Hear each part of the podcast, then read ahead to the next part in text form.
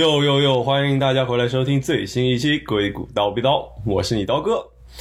关注科技的朋友们可能会了解，就是 Airbnb 终于上市了，在中国就是叫爱彼迎。这家零八年就成立的公司，在经历十二年的风风雨雨，包括亏损、裁员、疫情之后，终于于十二月十号成功上市。发行价是六十八块，而当天的开盘价却高达一百四十六。翻了一倍还多，而这次呢，我就请到了我一位在 Airbnb 的好朋友萝卜来和大家来聊一聊他在爱彼迎从入职到上市的一个体验。来，不如先跟大家做个自我介绍吧，萝卜。Hello，大家好，我是萝卜，我又回来啦。之前如果有一直关注刀哥节目的朋友，可能已经啊听过我的几期节目啦。然后这次很高兴，就是可以以一个上市员工的身份再次来到刀哥的节目。欢迎欢迎欢迎！所以说，你不如先说一下你自己的一个在 M M B 的经历吧，因为我记得你从实习开始就已经一直待在这家公司啊。是的，是的。从前到后，简单说一下。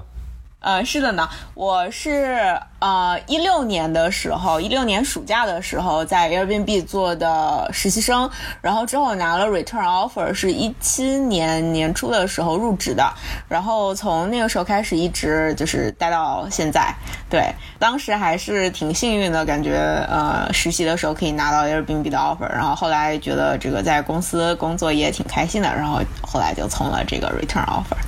嗯。所以说，就是从一七年全职开始工作，一直到现在了，其实也待了快将近四年时间了。对对对，是啊，而且你是不是从入职那一天开始就听说公司要上市了？没想到等了整整快四年，这一天才终于到来啊！真的真的，我觉得这个 Airbnb 上市真的是一个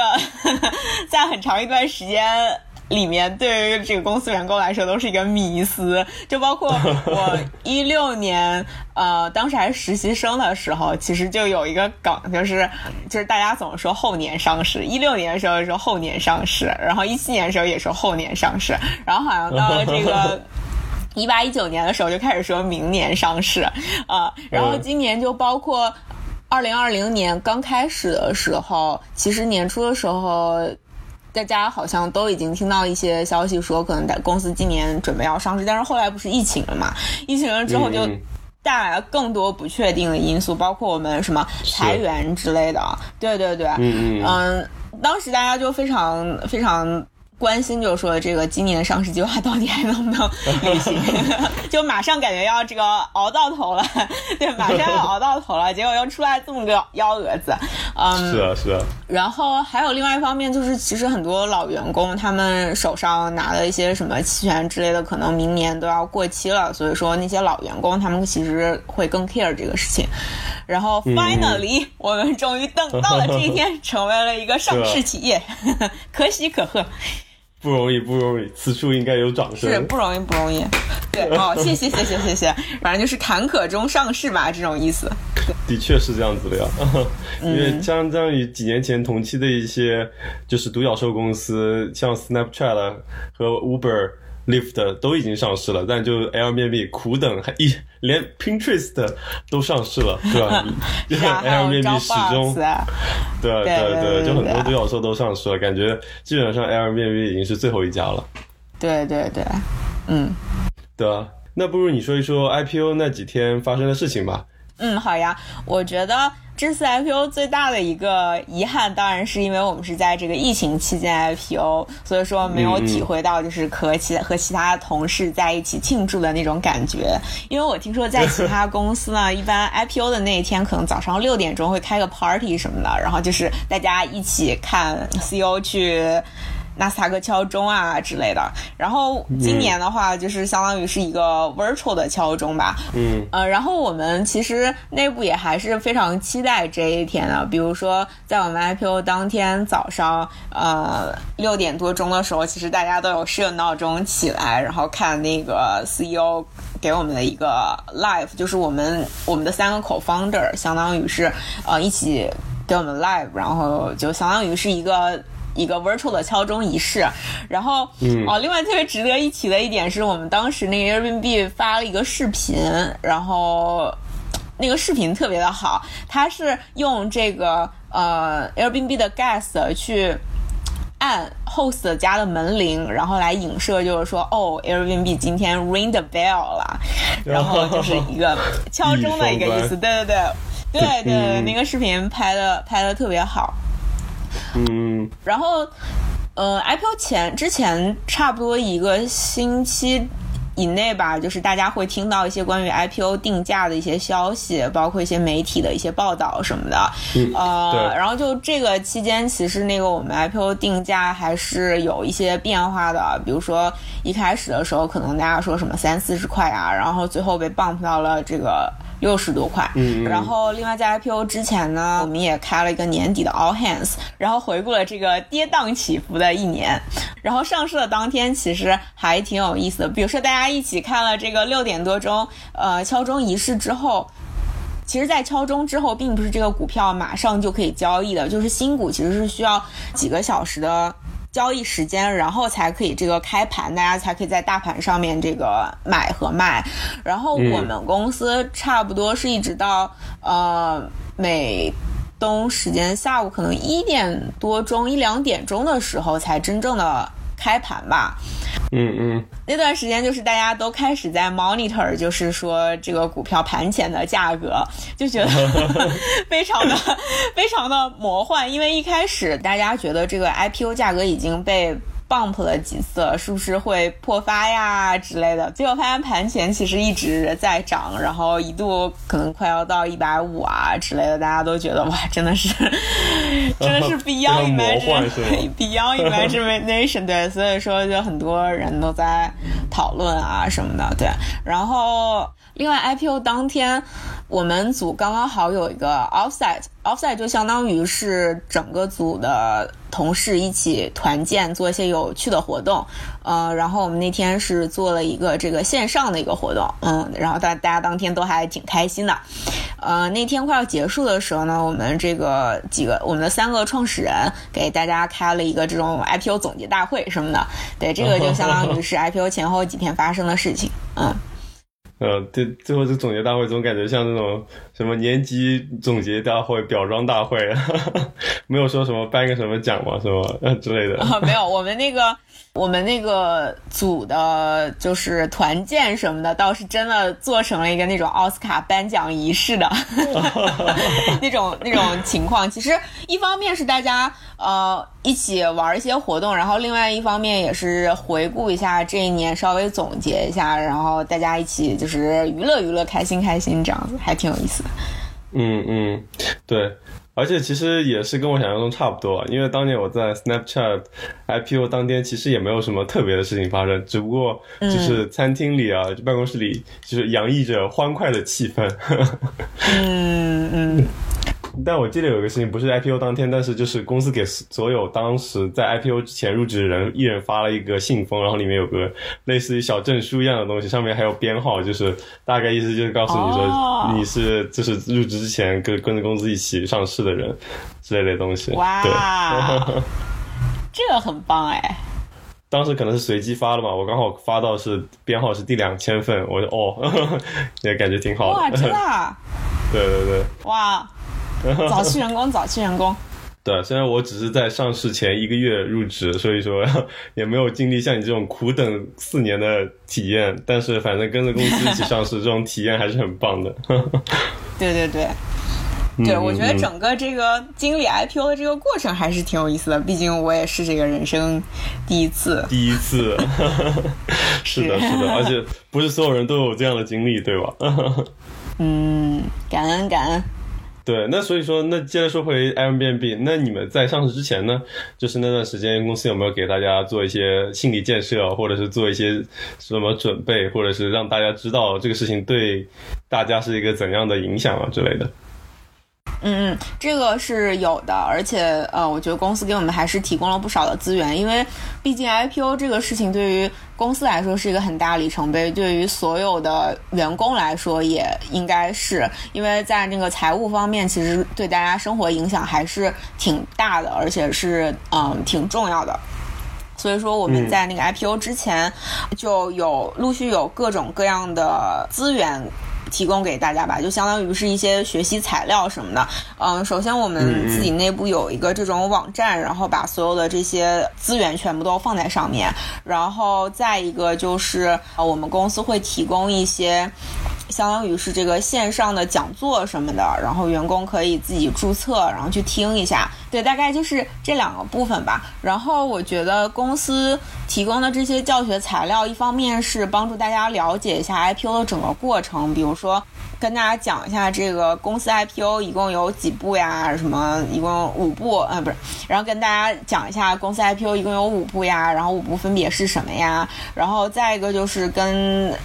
员工比较切身利益相关的一些东西，比如说，嗯，在这个税收方面，大家有一些什么样的选择？嗯，然后给大家一些税收方面的建议之类的吧。然后另外会讲一下一些跟 IPO 其他方面。有关的准则之类的吧，比如说什么时候可以交易，什么时候不可以交易，然后 IPO 一般有哪几个过程，然后每个过程的时候会发生什么，然后再一个就是关于这个 trading window 的选择，也就是说这个什么时候可以交易，什么时候不可以交易。另外一部分就是跟那个员工自身利益非常相关的，就是这个税收的政策，呃，以及这个对税收方面。的一些建议和这个小贴士吧。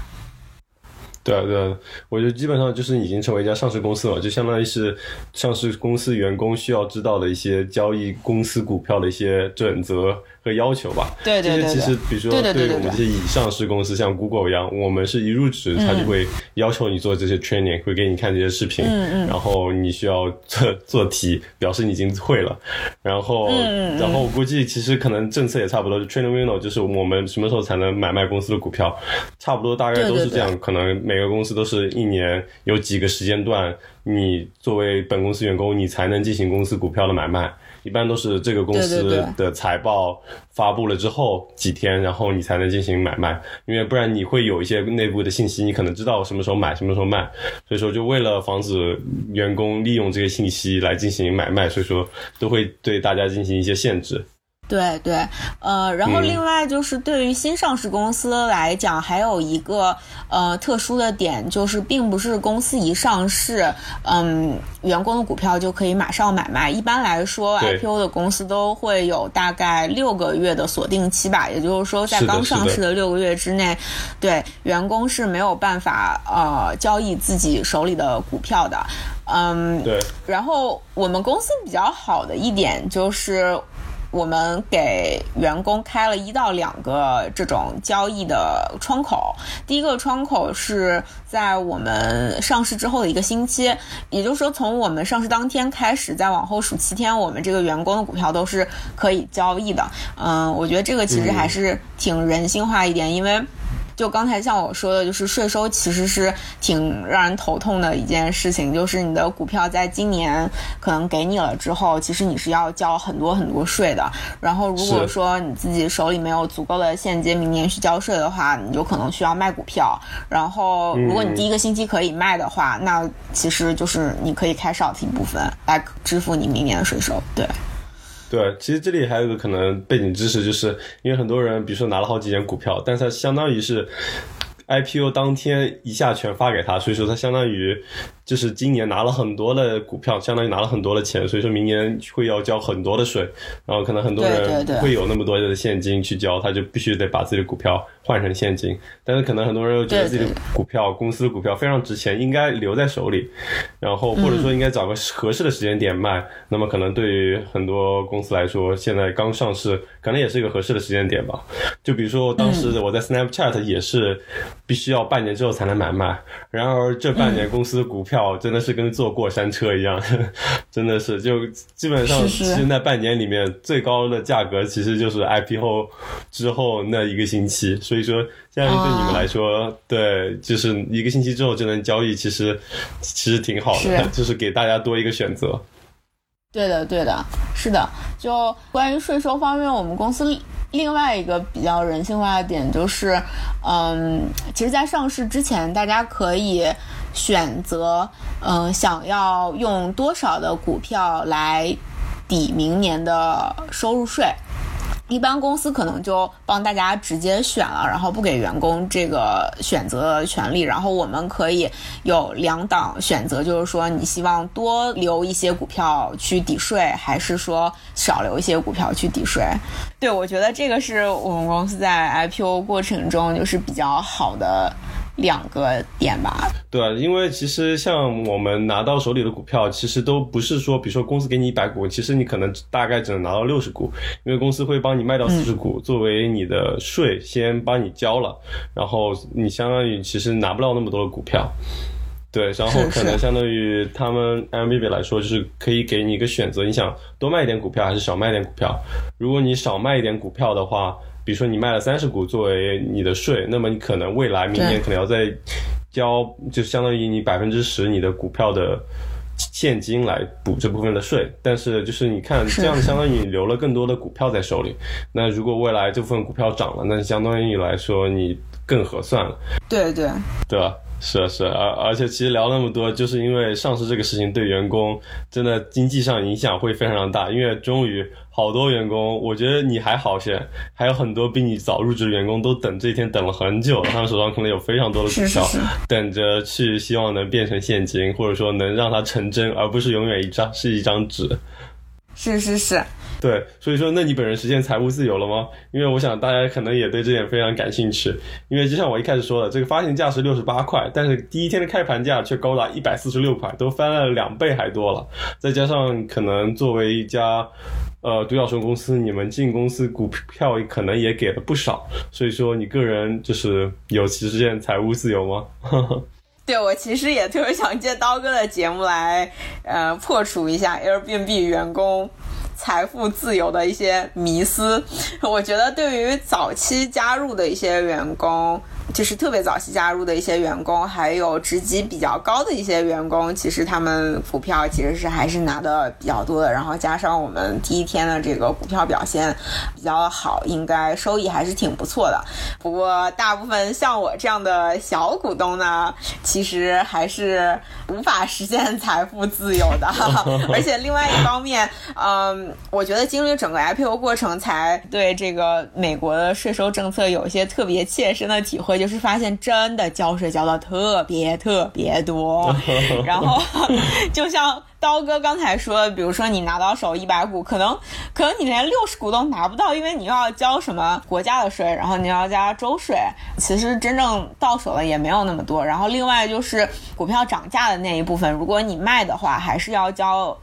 这个叫什么资本利得税的？而且如果是这个短期的资本利得税，其实是很高，可能有百分之五十。然后长期的那个资本利得税呢，其实也不低，因为除了在那个资本利得税上面，然后还要加上州税，还要加上一些就是 flat tax 吧，还是叫什么 net income 一些 tax 什么，反正反正挺高的。就真正真正发现，真正发现自己拿到手的，其实其实没没有那么多，对。嗯，但是我觉得我从心底里还是希望我们公司的股票可以长青。是，我觉得就是呃，我觉得就是还是公司上市以后，我觉得就是公司上市以后还是要看股价长期的表现。嗯。嗯，是的，除非能像特斯拉或者是苹果，这个股价能再翻翻个几番，不然呢，可能很难让就是普通员工也能实现财富自由。嗯，是。好，破除了大家对财务自由的迷思之后，我们最后不如聊个话题，就是从头到尾介绍一下你整个的心路历程吧，就是从你入职到现在上市，你的一个心态变化吧，会不会也像很多人一样非常期待公司上市的那一天，还是说到底怎么想呢？嗯，好的。就像我在节目刚开始的时候说的，我从一六年开始以实习生生的身份加入公司，一开始的时候就觉得，哎，公司上市是一个迷思。但是另外一方面，我就觉得，虽然过了这么多年，IPO 一定是一个。必将经历的过程吧，就是虽然说迟迟没有上市，但是我心里一直觉得，哎，这个 IPO 总是要发生了，总是要发生的。我是觉得，呃，如果说在财务方面没有特别特别。大的一些计划的话，比如说你特别需要一笔钱，然后呃来做一些什么事情的话，其实也还好，就是 IPO 这个时间点。嗯，我自己其实也没有特别火急火火燎的在等着公司上市的那一天吧。我觉得这个合适自然而然会发生的一个过程啊，这个是我大概的一个想法。但是，比如说看着身边的同学、小伙伴们的公司都纷纷上市了，比如说看我当年 Snapchat 上市了，后来 Uber 也上市了，Lyft 也上市了，看到这些公司上市了，你不会觉得新奇吗？不会担心说，哎呀，我会不会 Airbnb 哪天上不了市之类的？就手中的股票就永远都是纸了。这个其实好像也还好。另外一方面，我觉得 我们公司 CEO 还是挺善良的。其实我觉得他是一个，我我 in general 感觉他是一个挺善良的一个人，就是对员工都还挺好的。对我觉得应该不至于。但但问题不是说他让不让大家上市，他肯定也是想让大家上市。但是万一公司比如说撑不到那一天之类的。嗯，要有信心，要对自己的选择有信心。OK，所以说你当年也没有什么太多这方面的顾虑。嗯，其实我觉得我还好，要可能我自己这个 比较奶吧。而且其实也是哦，我们相当于是进入职场也没有几年，所以说其实早期万一公司也没上市，其实影响也不会说特别大。嗯嗯。输得起，年轻人，年轻，对，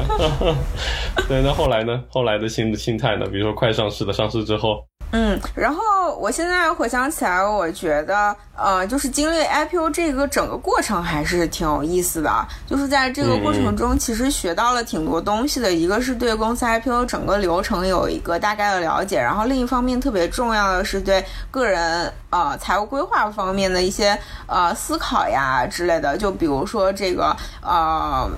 对于税收方面，尤其是这个税收方面，其实还学到了挺多 挺多知识的。对对对，然后另一方面就可能也会呃思考一下对于以后工作的选择吧，就是比如说以后到底是想去大公司呀，还是想去一个 pre IPO 的公司之类的。嗯，我觉得其实就是我一直还是挺羡慕，比如说跟我同期入职一些大公司的。同学的，比如说，呃，去 Facebook 啊，去 Google，就是这个股票可能早就已经这个翻倍了呀，或者是翻倍更多了，就我觉得非常非常的。羡慕，然后另一方面呢，其实我也见识了我们公司 IPO 当天这个盘前股价飙升的一个疯狂的状况啊。当然，另一方面也会思考，就是说 Pre IPO 公司在 IPO 之后，它这个呃股价表现在长期来看是一个什么样的情况？对，我觉得。我觉得在经历了整个 IPO 过程之后，可能也都会再重新回顾一下对于大公司啊，还是 Pre IPO 公司的一些选择吧。我觉得我现在可能还没有一个特别好的答案，不过还是呃会回顾一下之前的一些经历，然后来呃思考自己以后的职业选择吧。对，对就相当于是你可能之前一直是带这家公司待到上市为一个目标，但是现在公司已经上市了，那么以后还应该在这家公司待下去吗？可能就是你接下来会思考的一个问题。我觉得也不能这样说，我觉得，我觉得其实也不是说就是待到公司上市是一个目标或者是怎么样，因为其实股票发给你了就是你的了嘛。那如果说你你离开公司，你也没有必要一定要待到公司上市然后才离开。就是自己可能意识到，就是公司一个公司在 IPO 之前和 IPO 之后加入，其实还是有一定差别。对啊，总结来讲，在一家公司待到上市也是一个非常特别的体验嘛，也算是会给你带来很多的思考。我当时也是，就是觉得也会思考一家公司在上市前和上市之后的变化。那么我以后是不是应该去一家上市公司，还是一家小公司、初创公司，也会给你说很多不一样的考虑吧。对，但是总结来讲还是很棒的。